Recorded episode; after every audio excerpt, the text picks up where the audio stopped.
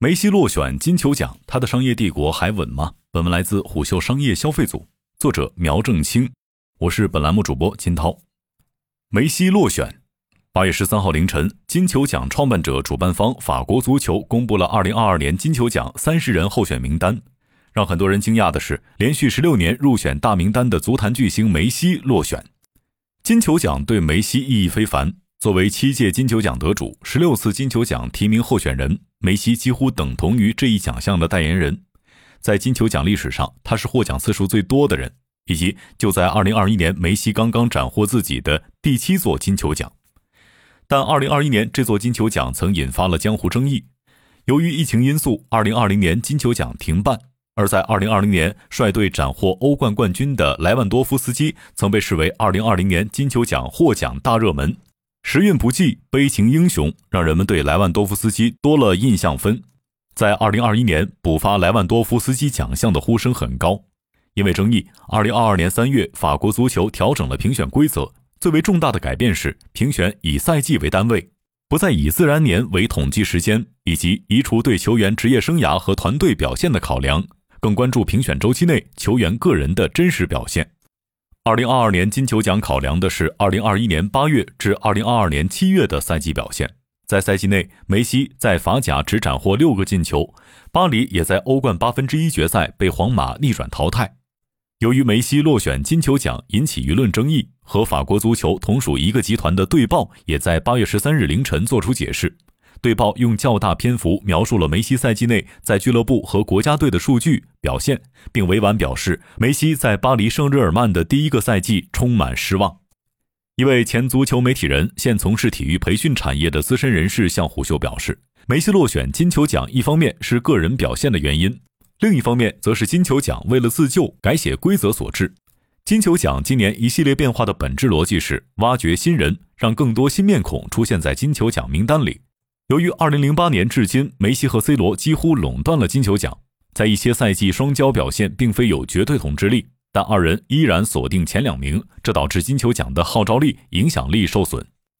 随着梅西落选金球奖，人们关心的两个核心问题是：梅西能否通过十一月世界杯的表现，在2023年金球奖评选中卷土重来呢？以及落选金球奖是否会影响梅西的商业版图？梅西的主要收入包含三个部分：球员工资、奖金、肖像权分成等常规足球收入、品牌代言、投资收入。值得注意的是，梅西的投资风格有一个很有趣的现象：热衷房地产。梅西名下最为关键的房地产品牌是 MIM 酒店集团。梅西的酒店多在西班牙内。截至二零二二年，MIM 酒店集团旗下六家酒店中有五家位于西班牙之内。一方面，出身于阿根廷的梅西属于西班牙语系。其背后的核心市场是西语市场。另一方面，由于梅西崛起，成长于巴塞罗那，而他的酒店项目起步于其职业生涯巅峰期，西班牙市场成为了他辐射力最强的区域。可以说，梅西的基本盘是西语市场。当他前往巴黎圣日耳曼之后，他的足球和投资都并没有迅速融入法语市场。在房地产之外，梅西在2019年前后也曾推出过个人服装品牌 M 十。但这一品牌非常依赖于巴塞罗那俱乐部对梅西的加持。在巴塞罗那，梅西身穿十号；而到了巴黎圣日耳曼，梅西身穿三十号。眼下，M 十系列并未像部分运动巨星的个人品牌那样成为世界级品牌。上述业内人士向虎嗅分析认为，十一月的世界杯对梅西非常关键。由于梅西已经成为了历史级巨星，一次落选并不会影响其基本盘。但加入巴黎圣日耳曼之后，梅西在球场的统治力有所下降。如果连续几个赛季没有让人信服的表现，在世界杯又无历史性突破，那么梅西的商业价值可能会出现变化。首先，梅西正处于职业生涯最后一到两份大合同当中，在巴黎圣日耳曼，由于姆巴佩的存在，梅西并不处于球队第一战术核心位，这导致梅西的个人很难刷出曾经单赛季九十一球的惊人数据。而回到阿根廷国家队，梅西依然有第一战术核心位。如果能够带领阿根廷实现世界杯夺冠的伟业，那么梅西的商业价值、历史地位均将大幅度上升，而其背后的西语市场也将会出现更强的梅西消费热。由于梅西已经进入了职业生涯晚期，这波消费热将对梅西后续的 IP 价值有着至关重要的影响。各大品牌会基于此评估未来梅西的商业价值。其次，梅西的多个投资项目以旅游型地产为主，受欧洲高温天气影响，今年西班牙乘凉消费、海滩消费出现了更高热度。对梅西而言，这是一个关键周期。如果在世界杯期间梅西有上佳表现，伴随其人气影响力重回巅峰，其在西班牙的酒店项目或将迎来爆炸式消费潮。以及由于本届世界杯将在卡塔尔举办，而巴黎圣日耳曼俱乐部背后的资本也和卡塔尔有莫大渊源，这意味着本届世界杯将成为梅西开发亚洲市场的关键机会。在去年十月，有服装领域人士曾向虎嗅透露，梅西转会巴黎圣日耳曼时曾导致球衣供应链紧张。过于突然的转会造成部分巴塞罗那的梅西球衣积压，巴黎圣日耳曼的梅西球衣短缺。受此影响，面对十一月世界杯，相关品牌会提前做好布局，尤其针对亚洲市场，会供给更为充足的梅西 IP 产品。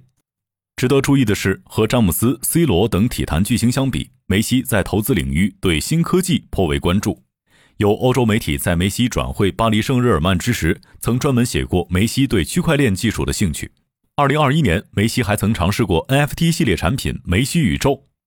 有时尚产业人士曾认为，梅西和 C 罗的商业变现路径有所不同。C 罗的时尚属性略强，在商业合作时兼具了代言人加模特的模式；梅西由于更为内敛的性格，其商业合作时更倾向于传统代言人模式。从 M 十和 CR 七两个品牌的发展差异，可以感受到两位巨星的特质区别。眼下摆在梅西面前的关键问题，其实是岁月。在经历了传奇的职业生涯之后，梅西正在面临职业生涯晚期的一系列转型与挑战。他在全球的粉丝们无一不期待他在绿茵场上再现神奇，而梅西背后的团队也明白，此时此刻梅西的表现正在影响着退役后梅西的江湖地位、整体商业价值、影响力。但最终还是得回归竞技足球的本质——成绩。同样的事情也发生在 C 罗身上，就在金球奖官宣候选人名单前后。C 罗因踢不上欧冠想离队的传言甚嚣尘上。对于更精细化运作个人 IP 的 C 罗及其团队而言，2022年也是关键分水岭。